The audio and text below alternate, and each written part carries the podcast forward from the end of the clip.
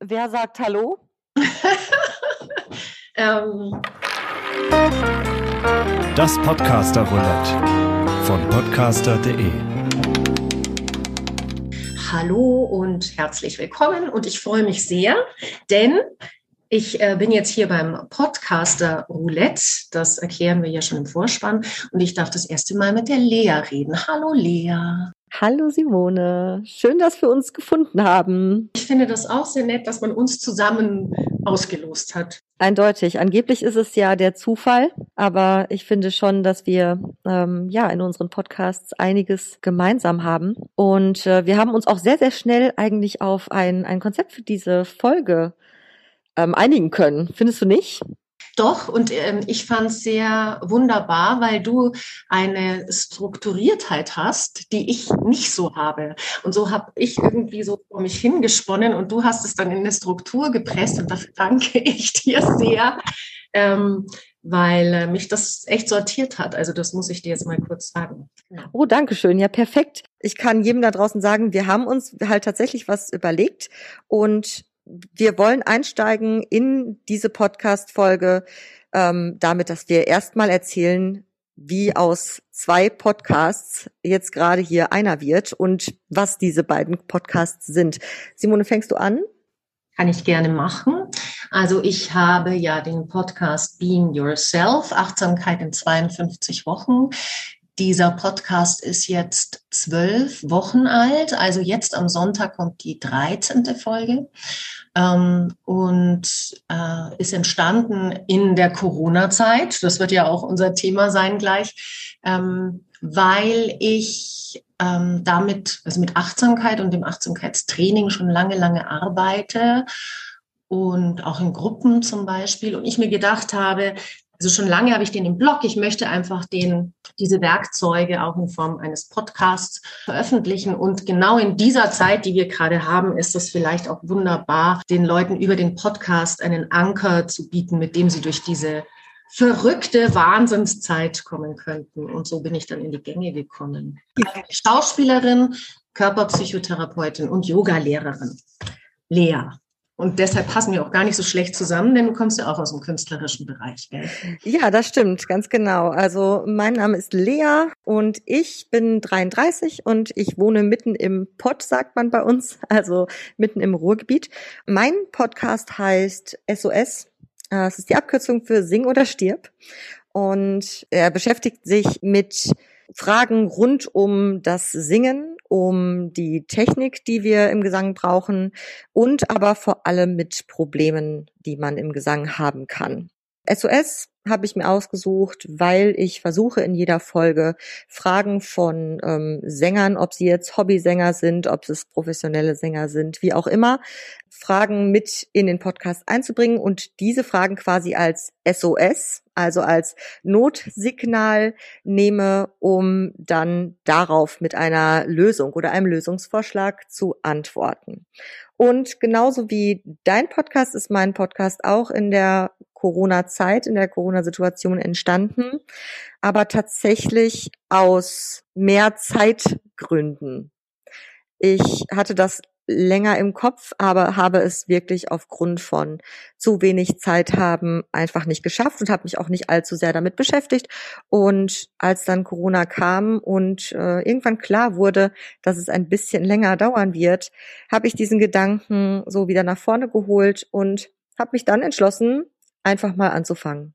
Einfach mal anfangen ist ja eh irgendwie was Wertvolles, oder? Ohne dass man das Ziel weiß, einfach mal anzufangen und den Weg zu gehen, der, der sich dann so im Anfangen ergibt.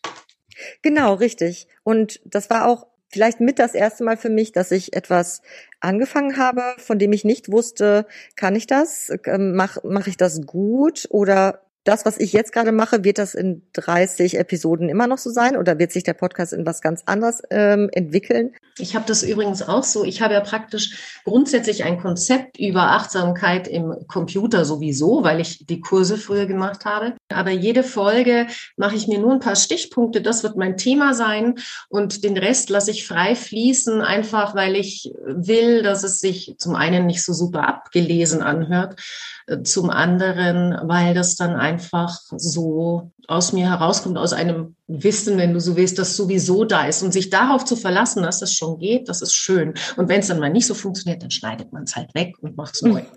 Ganz genau. Also das Podcast Roulette hat uns eine Fragestellung gegeben. Wie hat Corona unser Leben verändert? Es ist halt immer noch etwas, was uns alle nach wie vor, glaube ich, sehr bewegt. Deshalb kann man eigentlich nicht aufhören, darüber zu sprechen.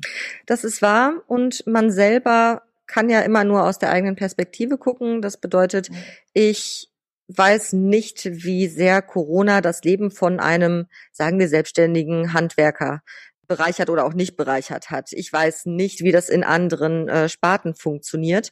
Und deswegen finde ich, halte ich dieses Gespräch hier ähm, für äußerst wichtig, weil es halt Einblick in die Sparten gibt, die die Leute, die hier zuhören, ähm, halt vielleicht nicht sehen können, genauso wie wir deren Sparten nicht sehen können. Ne?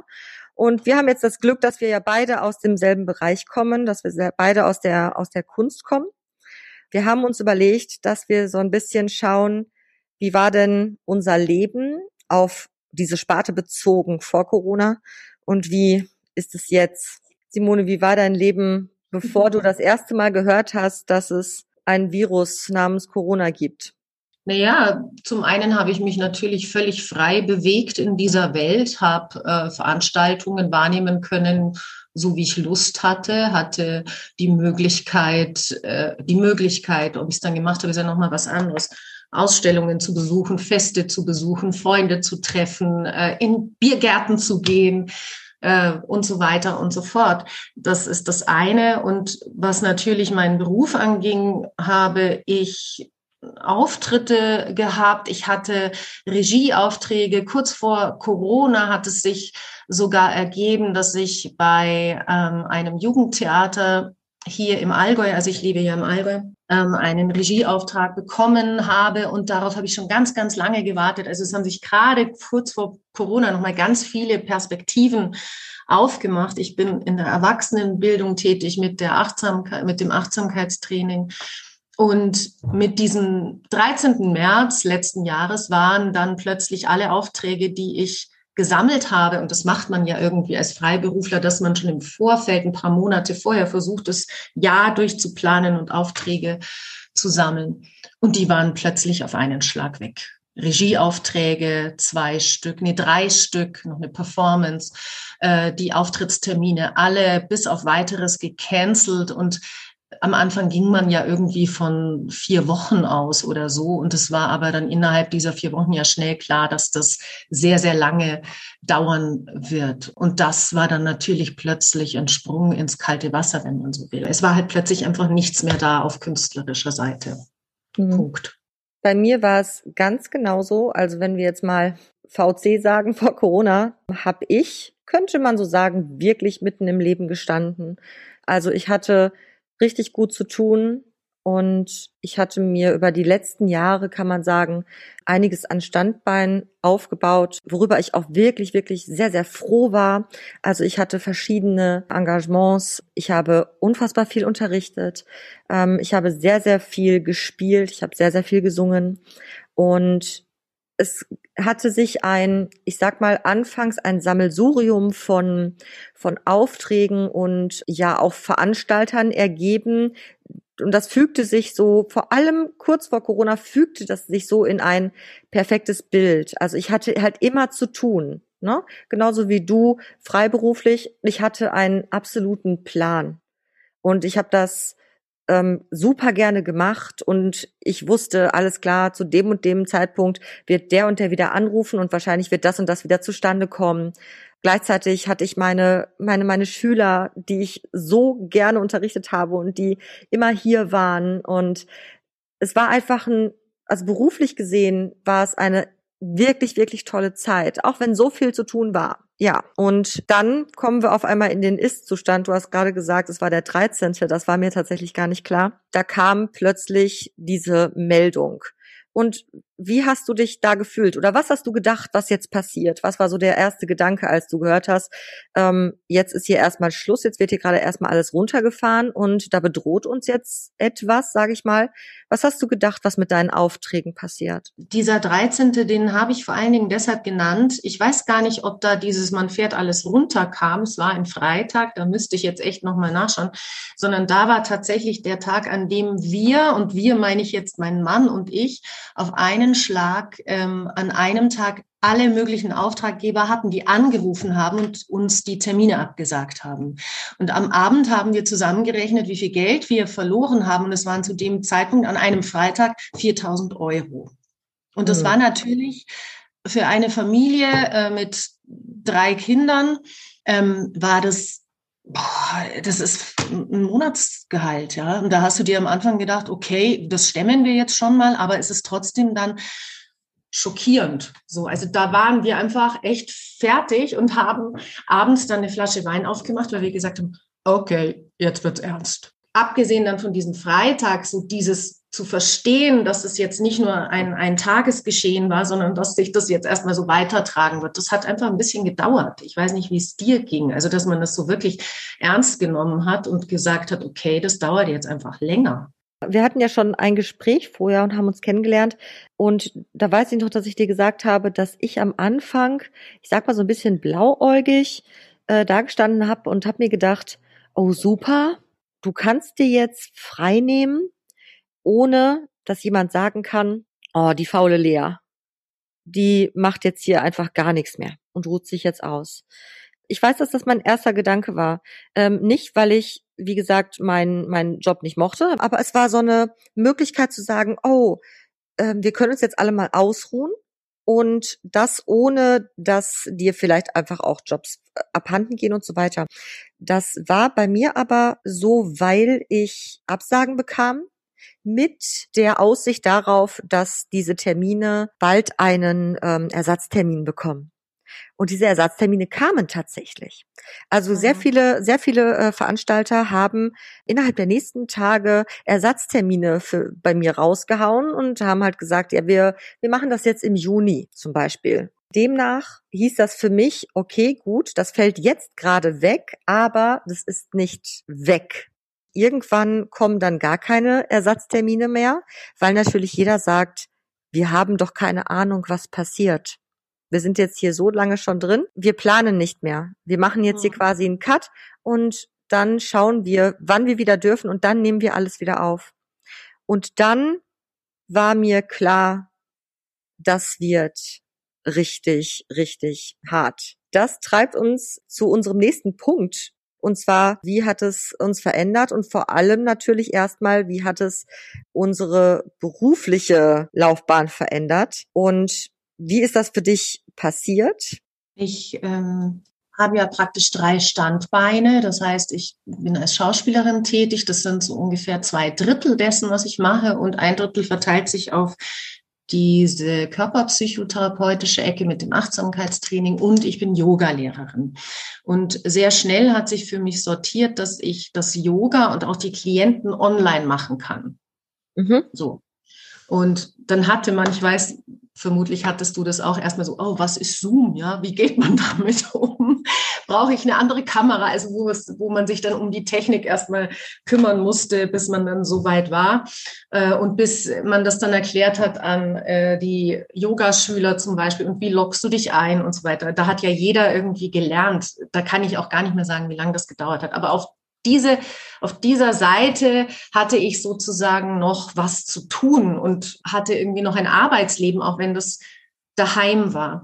Zeitgleich hat das natürlich die, den anderen Teil überhaupt nicht ausgeglichen, das muss man auch sagen. Also, also zumindest nicht finanziell.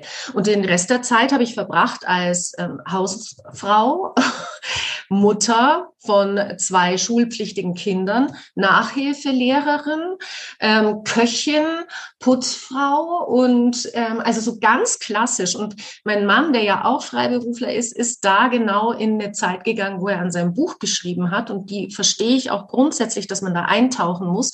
Aber ich war sozusagen plötzlich tatsächlich sehr allein verantwortlich. Mhm. Oder ja, sehr viel lastete auf meinen Schultern. Und da habe ich mir dann gedacht, boah, wenn das so weitergeht, das halte ich nicht aus. So sehr ich meine Kinder liebe, so gerne ich das mache, aber das ist etwas, was mich wahnsinnig stresst in der Vielfalt, wenn, wenn keine andere Unterstützung da ist. So. Mhm. Da war mir klar, ich muss irgendwas verändern, als in erster Linie, um aus dem Haus zu kommen. Und dann in zweiter Linie, um das Geld, das ich durch meine Kunst normalerweise verdiene, tatsächlich auch zu ersetzen, weil natürlich hat das was gemacht. Der Robert, der ein Buch schreibt, hat erstmal auch weniger Einnahmen. Ne? Die müssen irgendwie ausgeglichen werden, weil die Tagesein, also die, das, was er sonst an Tagesaufträgen hat, nicht läuft. Also müssen die ausgeglichen werden. Und ich habe irgendwie das Gefühl, mir fällt die Decke auf den Kopf. Das hat ein paar Monate gedauert. Das hört sich jetzt alles so schnell an. Aber dementsprechend habe ich im Juli beschlossen, im Herbst werde ich was anderes tun. Und das habe ich auch ähm, dann erreicht und habe mir wirklich einen Job gesucht in einer Schule, wo ich in einer gebundenen Ganztagsklasse arbeite und jetzt praktisch auch in der Notbetreuung tätig bin und Kinder, also Grundschulkinder betreue. Bei dir ist es ja nicht anders, gell? Du hast ja auch was gesucht. Ja, das stimmt. Ähm, ich habe ja schon vor Corona online unterrichtet, weil es Menschen gab, die Unterricht bei mir haben wollten, die aber zum Beispiel in Frankfurt sitzen oder in mhm. Düsseldorf oder wo auch immer. Und demnach hatte ich mich da schon, na sagen wir mal, bestimmt so seit einem Jahr oder etwas mehr mit beschäftigt. Und ich habe dann naiverweise gedacht, naja gut, dann legen wir das jetzt alles auf online. Ähm, dass das nicht alles funktioniert, weil der Unterschied zwischen einem Präsenzunterricht und einem Online-Unterricht schon sehr, sehr stark ist und dass vielleicht auch nicht jeder, der quasi den Präsenzunterricht kennt, dann mit dem Online-Unterricht klarkommt. Das ist auch klar. Mhm. Da war ich so ein bisschen, da habe ich halt gedacht, na, wir machen das, wir wuppen das jetzt online. Das hat nicht ganz geklappt, aber trotzdem gab es viele, die dann auf Online umgestiegen sind und demnach hatte ich zumindest im Unterricht weiterhin ähm, gut was zu tun. Das war in Ordnung, aber es fiel alles andere weg. Finanziell gab es ein riesiges Loch. Und dann war es so, dass mir, man könnte sagen, ein Job schon fast in den Schoß gefallen ist. Also die, die Mutter meines ähm, Pianistens, die hat mich angerufen und hat gesagt, ähm, Lea, ich bin ähm, ja, wie du weißt, in einem, einem Seniorenheim und wir suchen dringend jemanden, der die Corona oder sagen wir Covid-Testungen vornimmt. Da habe ich mich wahnsinnig gefreut und ich muss auch sagen, ich hätte ja niemals gedacht, dass ich sowas mal machen würde. Das war auch noch nie auf meinem Schirm, aber ich bin äußerst dankbar für diesen Job. Ich mache das gerne. Ich habe das Gefühl, ich ähm, habe irgendeinen Nutzen und der Ist-Zustand ist jetzt gerade, dass ich damit zufrieden bin, aber nur weil ich den Gedanken im Kopf habe, und das wollte ich dich auch gerade fragen, bei mir ist es so, ich habe den Gedanken im Kopf, das ist okay, weil es wird enden und du wirst wieder dahin zurückkehren, wo du, wo du warst und quasi das machen, was du immer machen wolltest. Und nur deswegen ist es in Ordnung. Deswegen halte ich das jetzt gerade aus und deswegen ist es absolut cool für mich, das jetzt gerade zu machen. Ich weiß nicht, wie das bei dir ist. Es ist einfach eine große Sehnsucht da, den Job, den ich gelernt habe, den ich liebe und den ich gerne ausübe, und den ich auch für systemrelevant für diese Gesellschaft empfinde, äh, den wieder auszuüben. Und da geht's mir ähnlich wie dir oder genauso, dass ich die Gewissheit nicht, aber die Hoffnung in mir trage, dass das demnächst auch wieder möglich ist. Ich habe eine Idee. Immer her damit. Ich würde dir gerne ein paar Fragen stellen. Ja. Und du antwortest so kurz es geht darauf. Okay, gerne. Ist ein Fragenhagel, oder? genau so ungefähr. Okay, los geht's. Ähm, wenn du im Altenheim äh, Corona-Tests machst, gibt es ja auch die Möglichkeit, dass jemand positiv ist. Wie lebst du mit dieser Gefahr? Sehr, sehr gut. Ich habe ähm, absolut keine Angst. Ich bin hervorragend ähm, geschützt, was meine Kleidung, mein Visier, meine Handschuhe, meine Maske angeht. Und ich habe am meisten Angst vor dem Gespräch, das ich mit demjenigen führen muss. Ist es schon mal passiert? Ja. Und was ist dann aus deiner Angst geworden? Ähm, du meinst äh, vor der, äh, was aus meiner Angst äh, vor dem Gespräch geworden ist? Mhm. Das war tatsächlich beim ersten Mal, weiß ich noch, dass ich so wirklich richtig, richtig dolle Herzklopfen hatte und ich gar nicht wusste, was ich machen sollte. Ich habe auf diesen, äh, ich habe auf das Ergebnis gestarrt und dachte, das kann nicht sein, das, das kann nicht sein, das muss falsch sein. Und ich bin dann ähm, aber trotzdem natürlich zu dem Entschluss gekommen, okay, du musst jetzt was tun. Und ich bin dann zu der, zu der Dame. Es ist ja so, dass du eine Viertelstunde musst du gehen. Ne? Wenn wir den Test gemacht haben, dann musst du wieder rausgehen, weil der braucht seine Zeit, bis das Ergebnis feststeht. Und dann ähm, habe ich sie vor der Tür stehen gesehen und bin halt raus zu ihr und habe ihr gesagt, ähm, es tut mir leid, ich muss Ihnen leider sagen, dass der Test ähm, positiv war. Hab ihr aber sofort auch gesagt, das, was wir quasi so auch mitbegeben, mitgegeben bekommen, das muss noch lange nicht heißen, dass sie tatsächlich positiv sind. Ähm, sie müssen bitte einen PCR-Test machen. Nur die sind wirklich zu 100 Prozent sicher. Nur leider ist es halt so, ne? wir müssen das ans Gesundheitsamt melden und ähm, sie müssen sich, bis ein PCR-Test vorliegt, leider in Quarantäne begeben. Und sie hat aber wirklich, muss man sagen, das fand ich ganz toll, sie hat mit ganz, ganz viel Verständnis reagiert. Also ich hatte Angst davor, dass sie entweder, ich sag mal, zusammenbricht, also so mit, mit so einer Information nicht umgehen kann oder äh, halt mir vorwirft, dass ich einen Fehler gemacht habe. Und sie hat aber, ähm, sie war sehr, sehr, sehr verständnisvoll und hat gesagt, okay, das ist jetzt ein Schock, aber ich gehe dann jetzt zum Arzt. Wir hatten ein schönes Erlebnis in der Schule. Wir müssen die Kinder ja auch testen oder anders, die testen sich selber. Und dann war ein Junge tatsächlich positiv hat alles nach sich gezogen, was du dann auch gesagt hast. Im Übrigen war ich dann auch in der Quarantäne, ist noch nicht lang her jetzt. Mhm. Viele waren in Quarantäne, weil der dann auch tatsächlich positiv war. Aber das Beste war, dass der völlig geschockt war und sagte zu einer Lehrerin, die da dabei stand, habe ich jetzt Corona? Und die Lehrerin sagte, mm, mm, nee. Und damit hat sie ihn entlassen. Es war echt, also es passieren oh. die verrücktesten Dinge. Ja, aber es ist alles gut gegangen. Alle sind äh, gesund wieder und genau. Äh, die nächste Frage. Was vermisst du am allermeisten in der Corona-Zeit? Ganz, ganz platt. Essen gehen mit meinem Freund. Wirklich, so platt es klingt. Aber ähm, das war ein großes Ding zwischen uns beiden. Wir haben das zelebriert und wir haben das regelmäßig gemacht. Das war, das war eindeutig unsere, unsere Sache. Und das vermisse ich, glaube ich, wirklich am meisten, ja. Eindeutig. Was wünschst du dir dagegen überhaupt nicht mehr zurück? Also was vermisst du gar nicht? Ich vermisse gar nicht Einladungen auf Partys, zu denen ich nicht gehen möchte. Also Einladung auf, auf Partys, vor allem mit vielen Menschen, weil ich ähm, von, von Haus aus nicht der viele Menschen-Typ bin. Ich bin eher der ähm, kleine Gruppenmensch.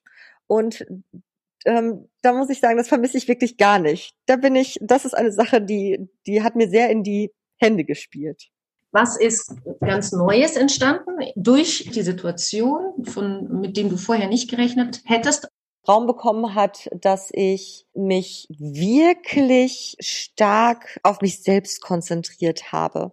Also nach einer Zeit, nicht sofort von Anfang an, aber ich habe zum Beispiel angefangen, regelmäßig jeden Tag und ohne Ausreden vor mir selber Sport zu treiben. Und das ist neu und das ähm, möchte ich auch unbedingt ähm, beibehalten, weil es mich um einiges zufriedener gemacht hat. Wenn ich abends auf der Couch sitze und ich habe quasi so mein Pensum, das ich mir selber gesteckt habe, geschafft, fühle ich mich gut. Und das ist cool und das hat Corona mir eindeutig gebracht. Ja. Und dann eine letzte Frage. Im, im Fragenhagel hast du gesagt? Ja. Welchen Sinn hat Corona für diese Welt?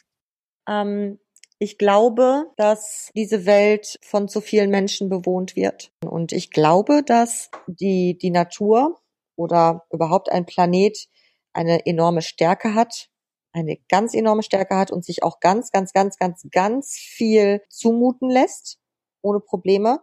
Aber wenn der, der Punkt gekommen ist, an dem da ein zu großes Ungleichgewicht entsteht, dass die Natur schon weiß, wie sie sich selbst helfen kann. Und ich glaube daran, dass auch Pandemien schon früher dafür da waren, einfach eine gewisse Population, da reden wir jetzt gerade von, dem, von, von den Menschen, zu reduzieren, damit es da wieder ein Gleichgewicht gibt, damit die damit die Natur, damit unser Planet weiter in irgendeinem Gleichgewicht existiert. Und ich glaube, dass genau das jetzt gerade wieder geschieht.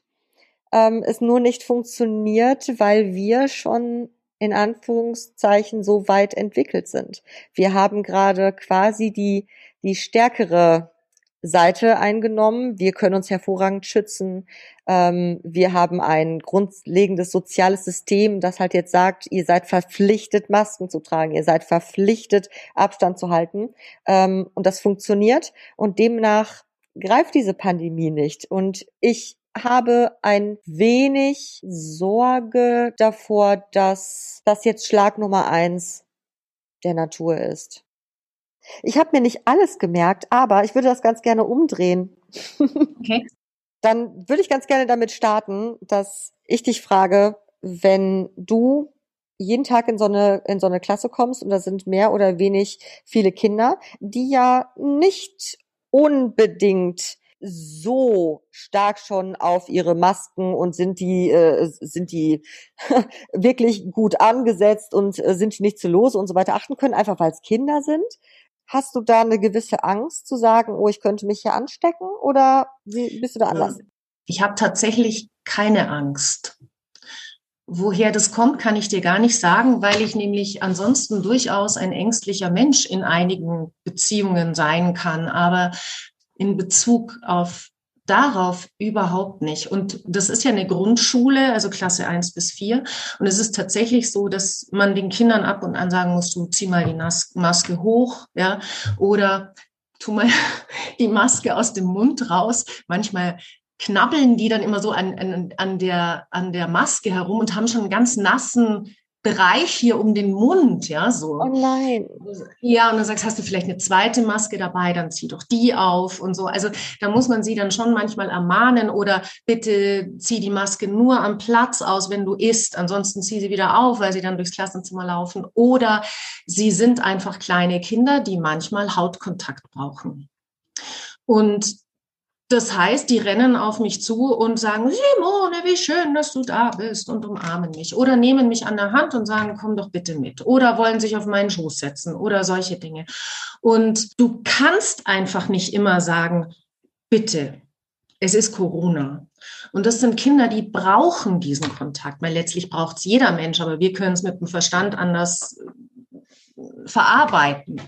Und deshalb lasse ich das auch äh, bis zu einer gewissen Grenze zu. Ansonsten werden die Hände gewaschen, es wird das Fenster rechtzeitig, also oft aufgemacht und so weiter. Also wir achten da schon auf Hygienemaßnahmen, aber manchmal geht's halt nicht.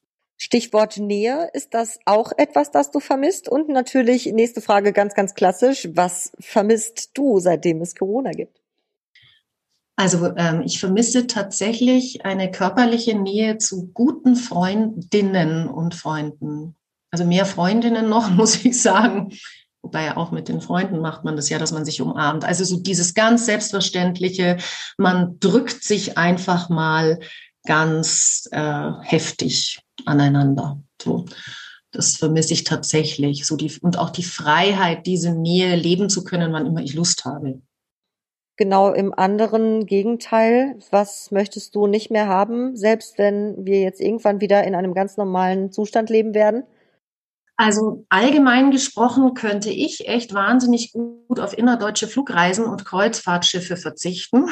Die sind völlig überflüssig geworden in Bezug auf mich selbst. Tatsächlich auch so ein bisschen, ähm, ich bin auch ein sehr unruhiger Hintern und muss immer sehr viel tun, um mich irgendwie ähm, zufriedenzustellen. Und ich glaube, dass ich das ein bisschen gelernt habe und dementsprechend dann auch nicht mehr so vermisse und es vielleicht beibehalten werde, dass ich ein bisschen ruhiger bin.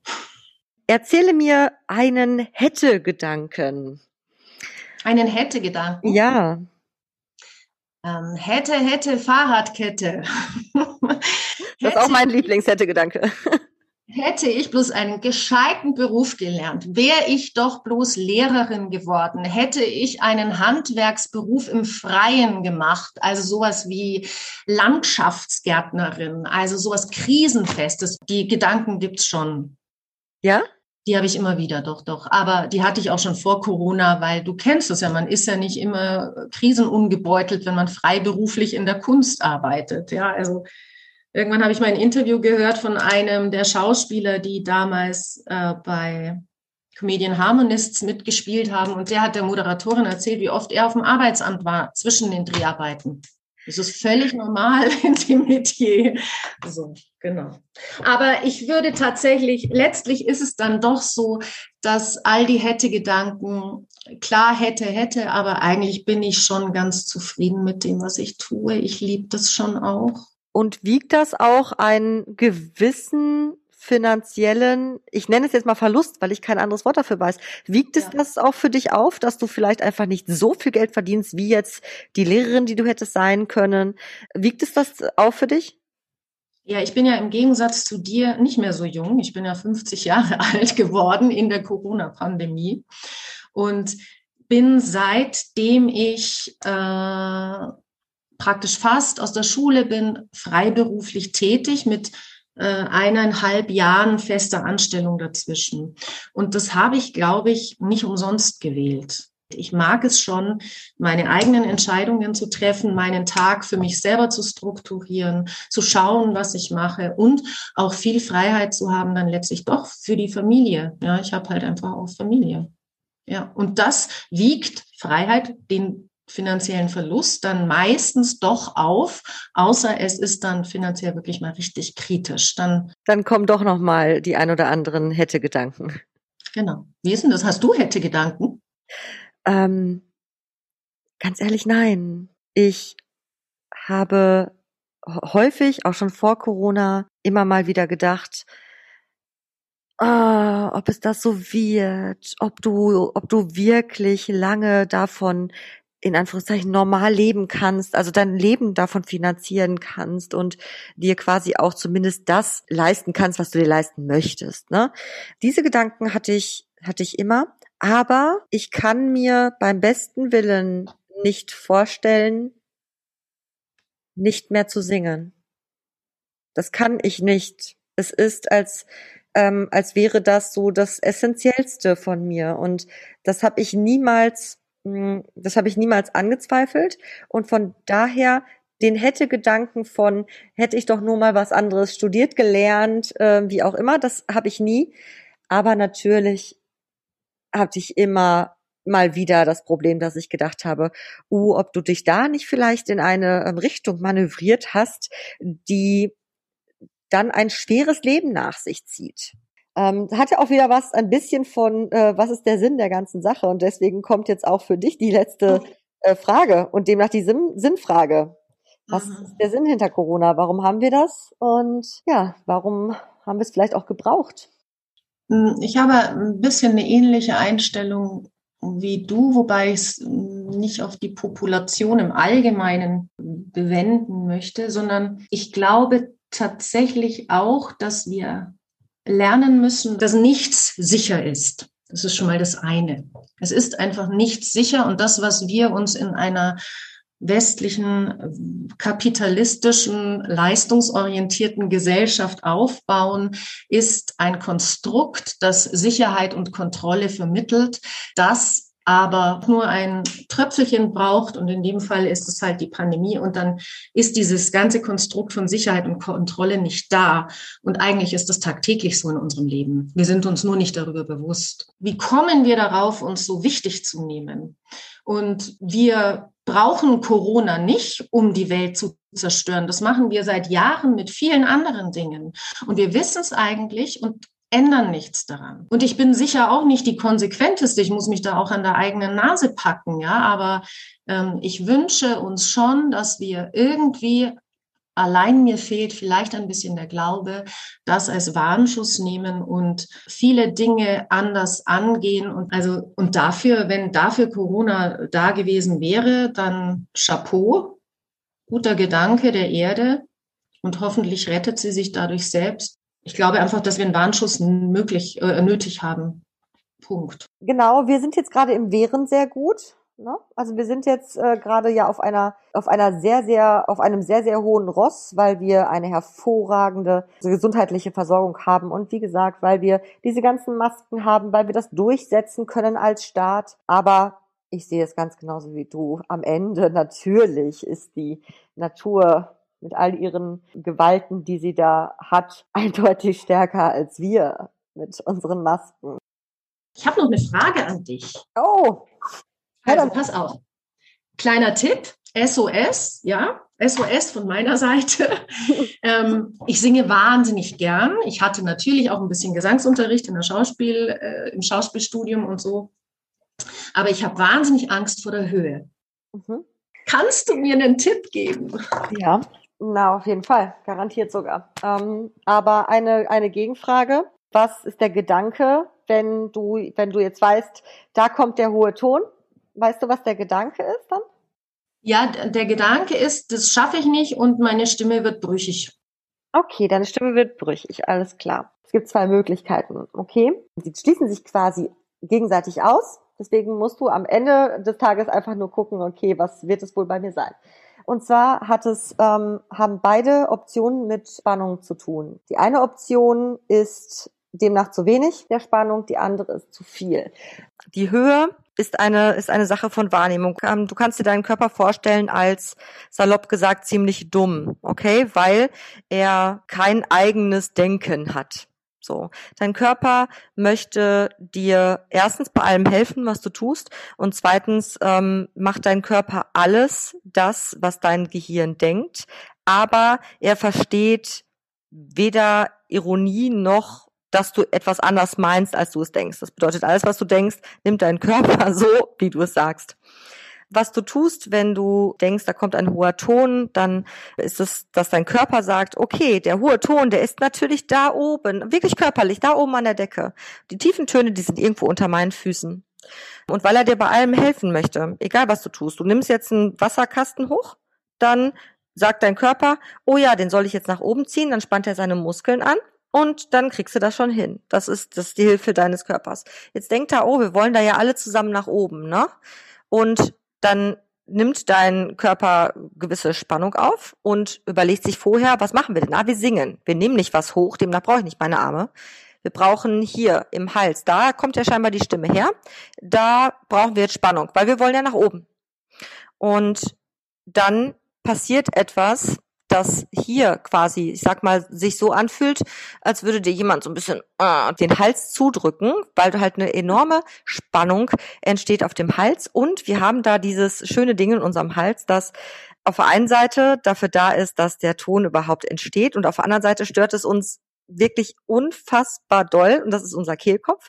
Denn dein Kehlkopf, der hängt ja mit allem zusammen, ne? der hängt quasi an deinem Zungenbein dran, der hängt so schön in deinem Hals drin. Das Problem ist, wenn der auch unter Spannung gesetzt wird, weil wir jetzt hier uns so schön anstrengen, weil wir wollen nach oben gehen, dann zieht er sich mit nach oben. Und du kannst dir vorstellen, wenn du, ähm, wenn du Stimmbänder hast, die schwingen, ist das wie eine Seite auf einer Gitarre. Und wenn du die anschlägst, dann fängt die an zu schwingen und dann kommt der Ton und irgendwann hat sie sich ausgeschwungen, dann ist der weg. Wenn du die jetzt aber anschlägst und dann hältst du vielleicht mal so ein bisschen Watte da dran, also du, du störst die ähm, in ihrem, in ihrem Schwingbereich, dann hörst du so ein Ding und dann wird das ganz, ganz schnell aufhören zu schwingen. So. Und bei unserem Kehlkopf ist es genauso, wenn der nach oben wandert, ja, weil er halt mit der ganzen Spannung mitgeht, weil unser Körper sagt, wir müssen da oben hin. Dann haben die Stimmen das Problem, dass sie nicht mehr schwingen können, weil er kommt dazwischen. Und dann haben wir ein der ist hier oben schon, der ist ganz, ganz weit, ganz weit oben und die Stimme kann nicht mehr schwingen, weil sie keinen Raum mehr hat. So, das wäre das Beispiel der zu vielen Spannung. Was man dagegen tun kann, ist, dass du auf der Höhe, sobald du den hohen Ton singst, ähm, dich wirklich stark fallen lässt. Also du machst, du lässt deinen Körper sofort nach unten fallen ähm, um deinem Körper etwas zu geben, das er tun kann, statt nach oben sich zu bewegen. Okay? Also du willst genau das Gegenteil machen. Das andere ist, wenn hier so viel Spannung auf dem Hals herrscht, ist es eine hervorragende Idee, seinen Kopf zu schütteln. Denn du kannst entweder deinen Kopf schütteln, quasi wie Nein, ähm, oder deinen Hals anspannen. Genau, so wie du es jetzt gerade machst, so ein wirklich so ein, so ein schnelles äh, Schütteln. Ähm, versuch mal dabei wirklich Druck auf deinen Hals auszuüben. Das funktioniert nicht, weil du hast entweder Druck und dann ist alles steif oder du schüttelst deinen Kopf, dann ist alles locker und das einfach auf, auf Singen übertragen. Also deine Sachen singen, versuchen in die, ähm, in die Höhe zu gehen und dabei weiterhin den Kopf schütteln, damit wir gar nicht erst in diese große Anspannung kommen. Was ist bei zu wenig Spannung? Das heißt, dann habe ich ab hier zu wenig Spannung sozusagen. Ja, ich stelle mir immer Folgendes vor. Mein Gesang in meinem Kopf, ja, sind kleine Murmeln und die fallen aus meinem Mund raus. Also wenn ich einen Ton singe, dann ist es wie eine Murmel und dann fällt die. Und ich stelle mir vor, dass mein, meine Brust und mein Bauch ist so ein, äh, so ein Tablett, wie du die im Flugzeug vor dir aufklappen kannst, diese Essenstischchen. Ja? Und wenn ich eine, wenn ich eine Spannung hier habe, also mein Bauch ist fest, mein unterer Rücken ist fest, ich habe eine gewisse Stabilität, dann klappt dieser Tisch so aus und meine Murmeln, die fallen da drauf. Und solange ich diese Stabilität aufrechterhalte, kann ich diese Töne halten. Und ich kann die variieren. Ich kann da mal so ein bisschen nach vorne, dann äh, kommen, rollen sie nach vorne. Ich, ne? So, wenn ich diese Spannung fallen lasse, bumm, dann fallen meine Murmeln auf den Boden und wenn die auf dem Boden angekommen sind, ist der Ton einfach weg. So, und wenn gar keine Spannung da ist, dann funktioniert das Halten des Tons halt einfach gar nicht. Und da macht man tatsächlich, äh, versucht man genau das Gegenteil zu machen. Ähm, man versucht in dem Moment, in dem man auf die Höhe kommt, ähm, einen ganz großen Spannungsimpuls äh, hinzuzufügen. Also genau das Gegenteil von dem, was du machen solltest, dieses sich fallen lassen, versuchen, eine ganz große Entspannung hinzuzufügen, damit der Körper halt nicht in dieses oh, ich äh, mache mir alles zu, ähm, Dingen gerät. Und wenn zu wenig Spannung da ist, dann macht man zum Beispiel ganz, ganz, ganz, ganz starke Fäuste in dem Moment, in dem man auf diesen Ton möchte. Ähm, und versucht seinen Körper mit Impulsen dahin zu bekommen, dass man das auf einem, auf diesem bestimmten Punkt, auf dieser bestimmten Note ganz, ganz viel Spannung herrscht.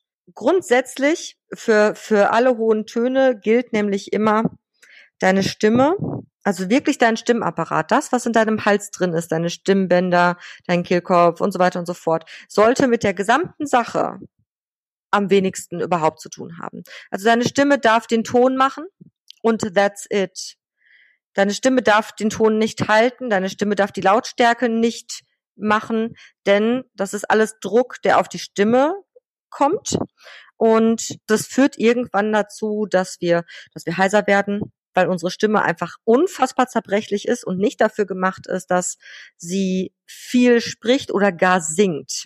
Das funktioniert nicht. Mhm. Und deswegen versucht man dann halt, wie gesagt, wie, so wie du, ähm, versucht man Spannung wegzunehmen. Unbedingt wegnehmen. Ja, genau. Dankeschön. ja, sehr gerne. Ja, jetzt äh, wurden deine Leute, die hier gerade zuhören, ähm, mitgenommen in die Welt des äh, wir, wir, Welt des Gesangs und ja. Atem, der Töne, der Stimme. Genau, der richtig. Höhe, der Tiefen. Mhm. Vor allem in die Welt des, ähm, ähm, warum wir eine Hassliebe zu unserem Kehlkopf führen. das ist ein ganz, ganz großes Thema. Ja, genau. ähm, Simone, vielen, vielen Dank, dass ich mit dir reden durfte. Es hat mir richtig, richtig viel Spaß gemacht. Ja, danke dir auch. Ihr habt wahrscheinlich beim Podcast Roulette zugehört, ihr habt vielleicht bei Being Yourself zugehört, ihr habt vielleicht bei SOS zugehört. Sollte es bei SOS gewesen sein, dann sage ich euch, hört doch mal bei Simone rein. Being Yourself heißt ihr Podcast in 52 Wochen zu mehr Achtsamkeit. Und diese 52 Wochen, Simone, die können ja quasi immer starten, ne? Man muss ja jetzt nicht in dem Weg äh, plötzlich dazustoßen, ja, sondern man startet ja, wenn man das selber möchte. Auf 52 Wochen können auch 104 Wochen werden, wenn man länger braucht, um das zu verarbeiten und so. Also der Rhythmus, den man da machen kann, der ist einem selbst überlassen. Genau. Solltet ihr jetzt sozusagen äh, aus meiner Richtung kommen und gerne mal bei der Lea reinhören. Ich weiß auch, dass äh, beide Dinge gar nicht so weit entfernt sind und wer das eine macht, äh, macht oft gerne auch das andere, also zum Beispiel singen. Ähm, SOS, Sing oder Stirb, der Podcast von der Lea. Ich habe selber schon mitgemacht und habe ein bisschen mitgeatmet und mitgeübt und die Mama kommt gespielt und so Dinge. genau, hört rein und freut euch daran. Und wenn ihr Fragen habt, also wenn ihr irgendwie ähm, noch weiteres wissen wollt, dann geht ihr entweder auf die Homepage von der Lea oder auf meine Homepage. Meine Adresse kenne ich auswendig, simoneschatz.de. Deine noch, Lea? Ach, siehst du mal, da sind wir uns auch wieder ähnlich. leabuchzig.de. Ohne großen Schnickschnack. Dann, Simone, verabschieden wir uns, oder? Von, von uns gegenseitig und von allen anderen, die uns zugehört haben. Es war sehr, sehr schön mit dir. Vielen Dank und ich sag schon mal auf bald wiederhören. Tschüss, auf bald. Das Podcaster Roulette von podcaster.de